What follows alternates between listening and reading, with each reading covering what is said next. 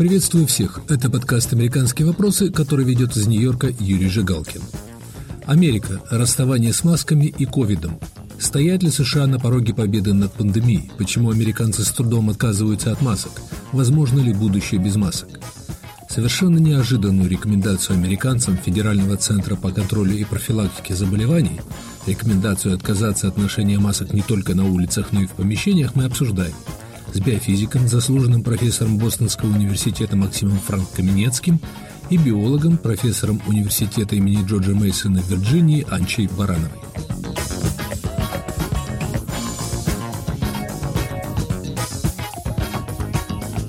13 мая американские медицинские власти рекомендовали вакцинированным американцам перестать носить маски в помещениях, за исключением школ, больниц, общественного транспорта и мест, где ношение масок регулируется специальными законами.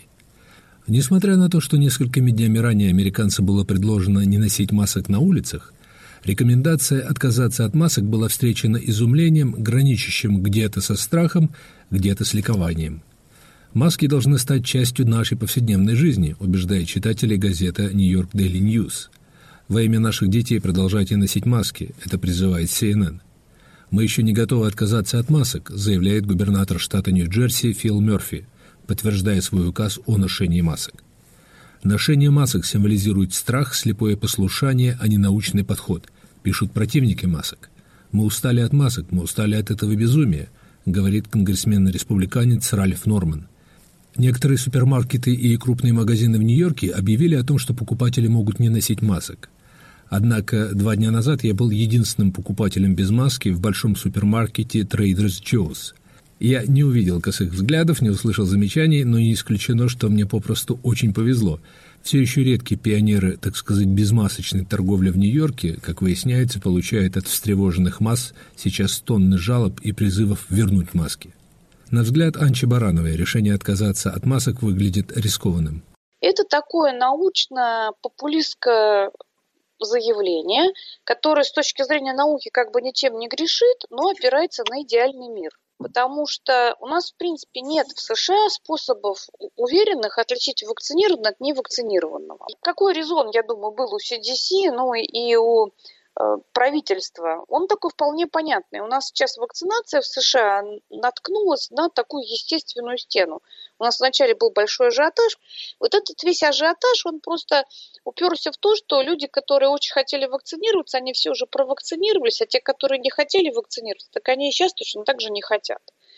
И различные штаты на, начали придумывать различные меры. Вот, например, штат Западная Вирджиния, рядом со мной находящийся, он примерно месяц назад следующую идею выдвинул, что, ну и, собственно, ее провел да, в жизни, не просто выдвинул, а просто так стали делать, что все люди молодые, ну, где наименьшее количество людей, которые хотят подвергаться вакцинации, в возрасте от 16 лет до 35, это был до того, как у нас вакцинацию детей одобрили, вот тогда от 16 до 35, они, получив две вакцины, получают сертификат на 100 долларов от правительства. Вот, то есть таким образом какое-то количество дополнительных э, вакцинаций было проведено, там, по крайней мере, в Западной Вирджинии.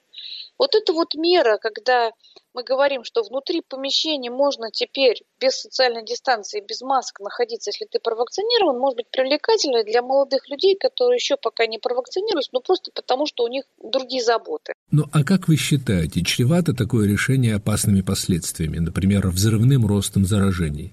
Похоже, что так думают губернаторы почти половины штатов, продолжающих настаивать на ношении масок. Взрывом не чревато, но вообще оно чревато. Опасностью для прежде всего людей пожилого возраста. Здесь у нас два фактора играют роль. Первое среди тех, кто провакцинировались, я имею в виду людей пожилых здесь, да, особенно людей, у которых много дополнительных хронических заболеваний, особенно людей, которые подвергались серьезным медицинским процедурам, например, пересадки почки печени. У нас таких людей немало на самом деле в США. Особенно люди, которые у них был рак, его удалили, потом им сделали химиотерапию, и они сейчас находятся в состоянии ремиссии. Но сам факт, что они проходили химиотерапию, подорвал их иммунную систему. У них иммунный ответ не такой эффективный, и так и останется не таким эффективным до конца их жизни. Особенно люди, которые просто очень пожилые, им больше 90 лет. Вот эти люди, они должны вакцинироваться, им врач дает рекомендацию вакцинироваться, и наиболее подвержены тому, чтобы на них напрыгнула какая-то инфекция. Но вероятность получить хороший иммунный ответ для них не 97% или там 93%, как для Pfizer, а она намного ниже. А какая? А 50, а 60, а может быть для кого-то и 30, а для кого-то может и 10. То есть вы призываете всех продолжать носить маски ради заботы о пожилых и больных? Этот вопрос индивидуален для каждого человека. Понимаете, здесь нету... Здесь есть культура. Но вот наша культура западная, да, западных стран, Америки, Европы, она отличается от азиатской культуры. Вот если вы до коронавируса бывали в таких странах, как Сингапур, Гонконг, а я бывала, то одно из отличий таких, что когда вы в Сингапуре, Гонконге находитесь, то нет-нет, да в толпе вы видите человека в маске, какую-то прекрасную девушку, которая просто в маске идет и совершенно вообще э, нисколько не стесняется того, что она в маске. У нее для этого есть какой-то резон, ну, может быть, невротический, а может быть и реальный. У нас в нашей вот э, более западной культуре, европейской, американской, да и российской тоже, на человека в маске, ну, немножко смотрят как, ну, может, он больной. То есть у нас к этому прицеплена некоторая стигма всегда была. У нас есть категории людей, которым маски полезно было бы носить всегда, вне зависимости от коронавируса. Например, больные после того, как они получили лечение по поводу опухоли, которая у них выросла, во время химиотерапии, которая занимает долгое время, то есть там ну, как бы циклы проводятся через каждые там, две недели или шесть недель, зависит от того, как их именно лечат, да, вот э, между этими циклами они, в принципе, ну, живут нормальной жизнью, ходят на работу и так далее. Вот на самом деле лучше, чтобы они между этими циклами все время продолжали находиться в маске, и тогда у нас эффективность химиотерапии вырастет просто потому, что у нас будет меньше гибели людей от инфекционных заболеваний во время химиотерапии. Но есть такие люди, которые почувствовали, что социальная приемлемость маска, она увеличилась. И теперь они могут носить маски, которые им вообще-то хорошо бы носить, без стигмы, ассоциированной с этим. Мы вернемся к разговору с Анчей Барановой. Максим Франк Каменецкий считает, что рекомендация Центра по профилактике заболеваний прекратить носить маски вакцинированным американцам совершенно обоснована, и сравнительно полная победа над пандемией не только возможна, но и недалека. Я думаю, что это правильная рекомендация. Эта рекомендация CDC, э, она сделана достаточно квалифицированно. Они этот вопрос изучили, я не эпидемиолог, я его лично не изучал, они этот вопрос изучили. Профессор, я подозреваю, что сторонников ношения масок все-таки пугает, что слишком много американцев до сих пор не вакцинировано. Ну, не вакцинированных, кстати, уже не такой значительный э, процент, потому что уже первой дозой э, вакцинирована практически половина населения всего, а ведь детей вообще не вакцинируют, поэтому процент от тех, кто может вакци- быть вакцинирован, кому разрешено вакцинироваться, уже процент э, значительно больше половины вакцинировано. Поэтому, э, если исключить детей, которых не вакцинируют, то, в общем-то, процесс вакцинирования всего населения, которое может быть вакцинировано, которым разрешено вакцинироваться, он подходит, близко подходит к завершению. Означает ли это, что мы в Америке приближаемся к желанному стадному или коллективному иммунитету? Это разные вещи, потому что стадный иммунитет – это нужно, чтобы от всех, включая детей. Поскольку детей не вакцинируют, это нельзя назвать достижение стадного иммунитета, но это, по крайней мере, означает, что люди, не бу- поскольку дети практически не болеют э, серьезно, то э, это означает, что не будет госпитализаций, не будет смертей. И это мы видим, э, все эти показатели идут вниз. Одержали ли мы победу над COVID? Я думаю, что да, что мы победили. Победила наука, победила вакцина. Это ура, да здравствует наука.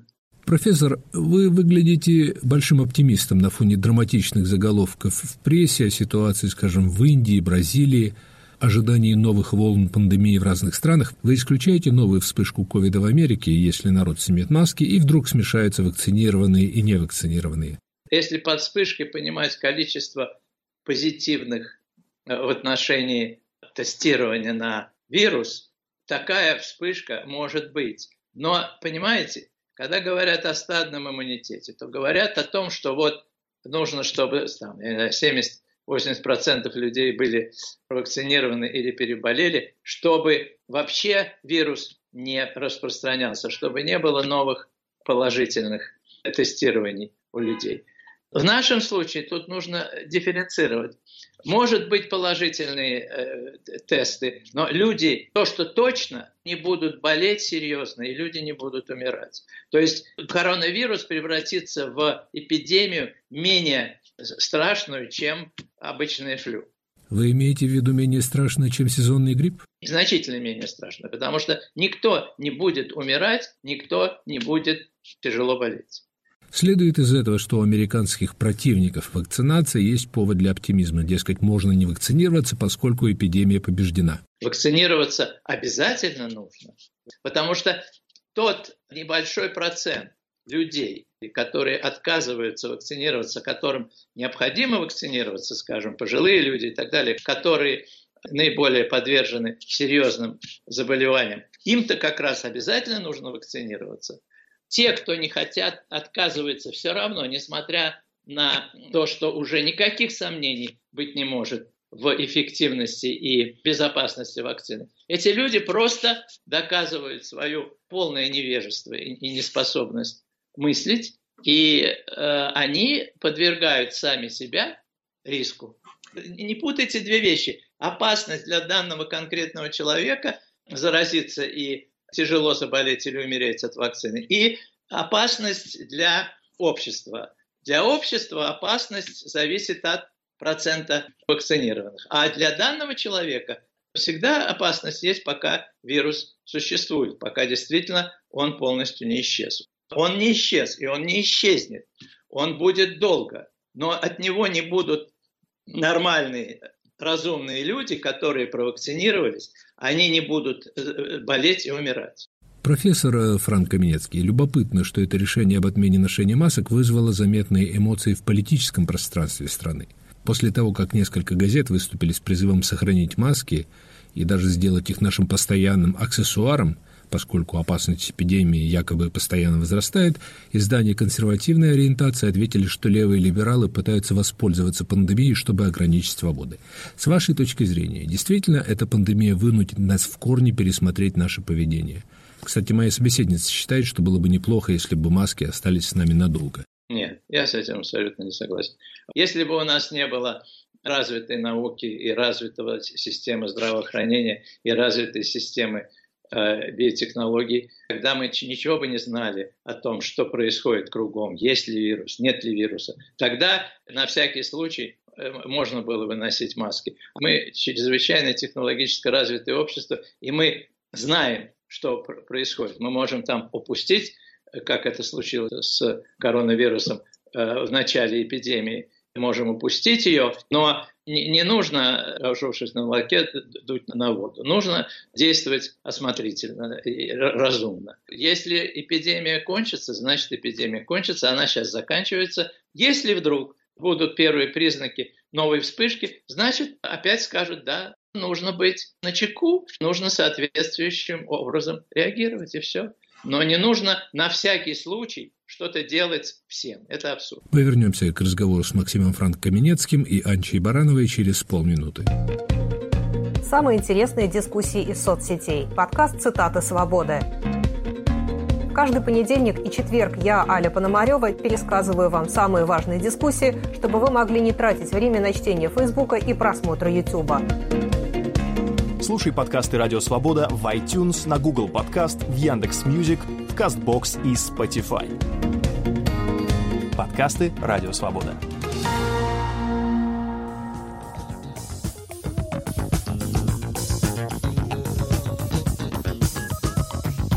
Это подкаст «Американские вопросы» у микрофона в Нью-Йорке Юрий Жигалкин. Америка. Расставание с масками и ковидом. Стоят ли США на пороге победы над пандемией? Мои собеседники Максим Франк Каменецкий и Анча Баранова.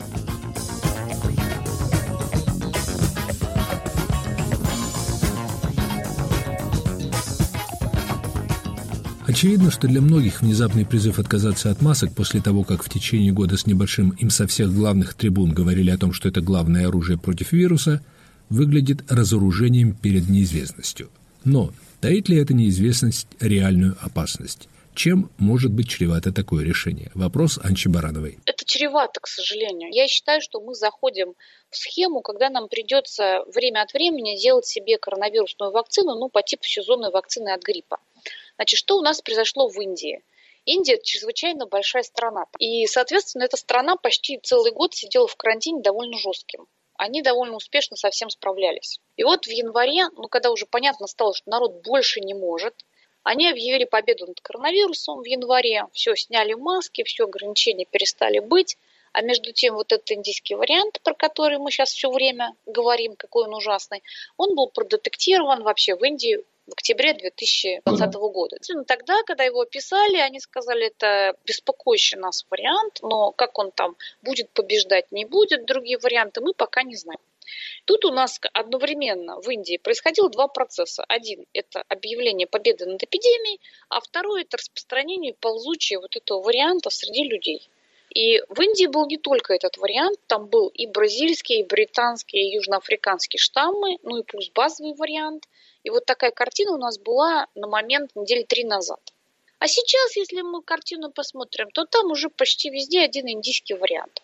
То есть он другие варианты пожрал и съел, ну, вытеснил, просто благодаря своей высокой инфекционности. Теперь смотрите, в Британии индийский вариант уже есть, в США индийского варианта полно, в России индийский вариант вроде нет, но я не могу себе представить, что там его нет. На самом деле образование вариантов, это просто если какому варианту не повезло или какой стране, да, то вариант получает вот эту кличку. Южноафриканский, бразильский, у, индийский страшный. На самом деле везде там, и в Западной Сибири, и в Передней Азии, люди, которые длительно болеют коронавирусом, и при этом они лечатся в больницах лучшими средствами, которые у нас сейчас для этого есть, это глюкокортикостероиды, происходит подавление иммунитета с длинной персистенцией вируса в организме что создает благоприятные условия для того, чтобы проводить селекцию в пользу более инфекционных, более жестких вариантов. Если мы этих пациентов еще отлакируем какой-то сывороткой от переболевших или коктейлями антител, то мы подвергнем эти вирусы селекции для ухода из-под этих препаратов. Вот и все.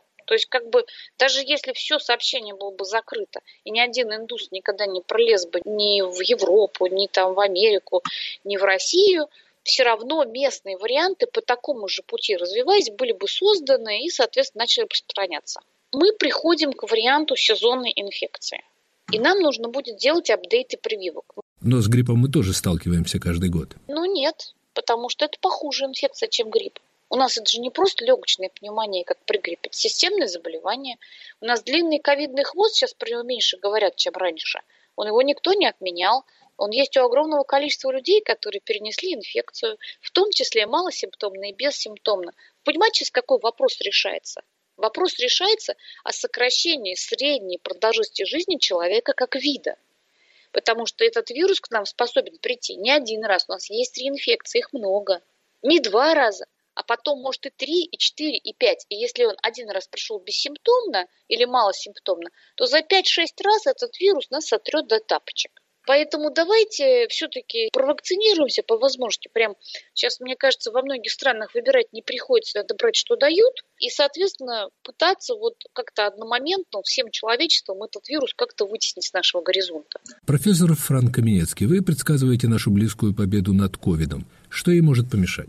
Единственное, что серьезно может помешать, это появление нового варианта, который будет более заразный, чем э, те варианты, которые мы сейчас знаем, и на который не будет действовать серьезным образом те вакцины, которые сейчас используются. Вот это и есть та беда, которая может произойти. Но я хочу подчеркнуть, этой беды пока не произошло.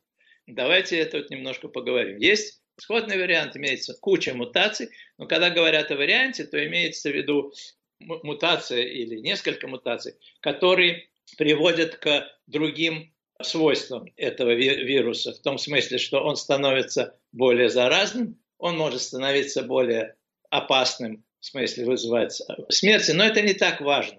Важно именно прежде всего два фактора.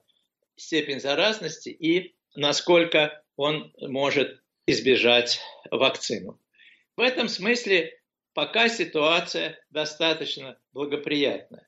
Имеется британский вариант, который сейчас давно уже является главным в Великобритании. Он перешел в Соединенные Штаты, сейчас он является, по-видимому, главным в Соединенных Штатах. Вы помните, сколько разговоров было про южноафриканский вариант, и что против него вакцины гораздо хуже действуют. Но он куда-то исчез, о нем перестали говорить. Видимо, я так понимаю, что он не распространился, по крайней мере, нигде за пределами Южной Африки. Имеется сейчас новая страшилка в виде индийского варианта. Он действительно сейчас сильно распространяется а, в Великобритании, и в Великобритании имеется очень большая озабоченность по этому поводу. Он, по-видимому, более заразный, чем британский вариант.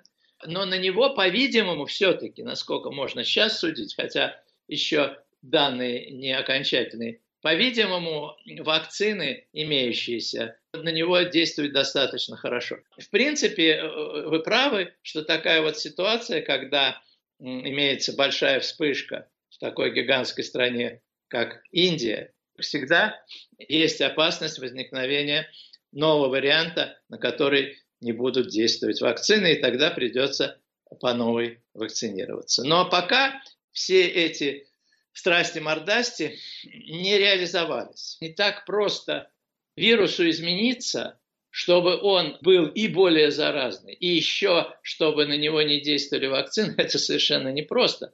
Это крайне, крайне э, трудная задача для вируса, потому что он должен, с одной стороны, очень сильно измениться, но с другой стороны, он должен продолжать эффективно, э, очень или даже более эффективно заражать людей, проникать клетки человека. Это, это крайне трудная задача. Сейчас много страхов по поводу ситуации в Индии, появления там новой мутации COVID. А моя собеседница говорит, например, о возможном появлении опасных мутаций в результате лечения больных единственным антиковидным препаратом.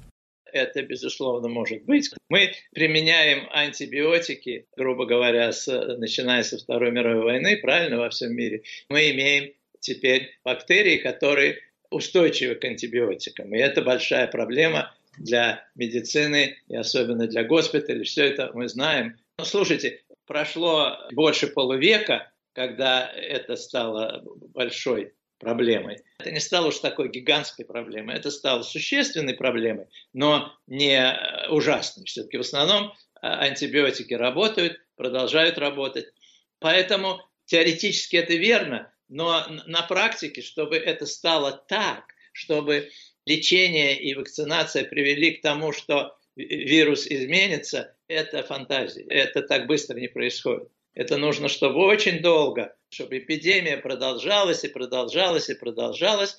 Я думаю, что э, так не будет. Я думаю, что эпидемию удастся затушить до того, как э, эти страхи материализуют. Ну а придется нам, скажем, прививаться от варианта ковида каждый год? Думаю, что в Соединенных Штатах нет. Это мое личное мнение. Я не могу это доказать, но сейчас ситуация чрезвычайно благоприятна в Соединенных Штатах. Чрезвычайно. Количество случаев падает, количество смертей падает. Я слежу особенно внимательно за ситуацией, где я живу, в Массачусетсе. Здесь количество смертей приближается к нулю. Это буквально несколько смертей в день от ковида. А количество случаев падает. Есть такой метод, биотехнологи разработали, который позволяет брать э, пробы из канализации и с очень чувствительным методом определять количество вирусной РНК, которые присутствуют в этих пробах грубо говоря, тестируют бостонские экскременты на наличие коронавируса? В моче, в экскрементах, во всем, что в сточных водах. Вот в Массачусетсе это взято на вооружение как такой метод мониторинга эпидемии. Когда это делают э, изо дня в день э, регулярно, то в целом получаются чрезвычайно надежные результаты. Замечательный метод. И он абсолютно объективный, он ни от чего не зависит. И он позволяет вам очень быстро увидеть, если вдруг начнется новая волна. Вот я сейчас могу вам сказать, что упала практически до нуля. Если вдруг будет возникать новая волна, власти тут же э, из этого метода это увидят. Можно э, ничего другого не делать. Профессор, в последние дни были вновь подняты вопросы об источнике вируса. Группа ученых опубликовала письмо в журнале Science. Они говорят о том, что остается неизвестным, перекинулся ли этот вирус на людей в результате контакта с животными или в результате инцидента в научной лаборатории в Ухане. Сторонники этой последней версии приводят данные, например, о том, что еще ранней осенью 2019 года сотрудники этой лаборатории переболели воспалением легких. Если это действительно лаборатория, а не летучие мыши, то ведь наверняка найдутся те, кто спросит, мог ли это быть искусственно созданный вирус. Это я думаю, что никто серьезно не утверждает, что это искусственный вирус, что вирус был создан с целью вызвать пандемию. Но вы не можете не исследовать коронавирусы в лаборатории, если они могут вызывать такое безобразие, которое случилось с нами во время этой пандемии. Поэтому такой возможности, как прекратить исследование коронавирусов, потому что они могут улизнуть из лаборатории, это абсурд.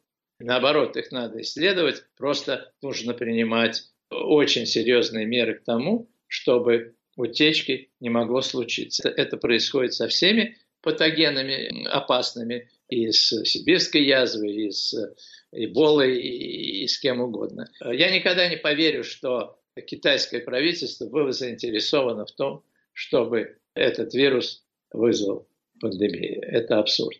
Но то, что эта лаборатория в Ухане недостаточно следовала протоколам необходимым, это возможно. Я, это исключить я не могу.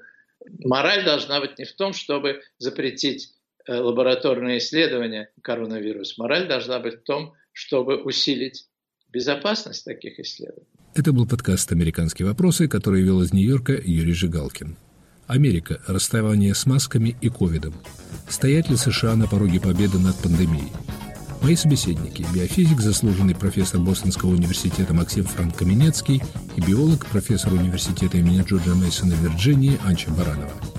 Слушайте нас в эфире на сайте Радио Свобода, подписывайтесь на мой подкаст на iTunes, Google Podcasts, Яндекс.Music.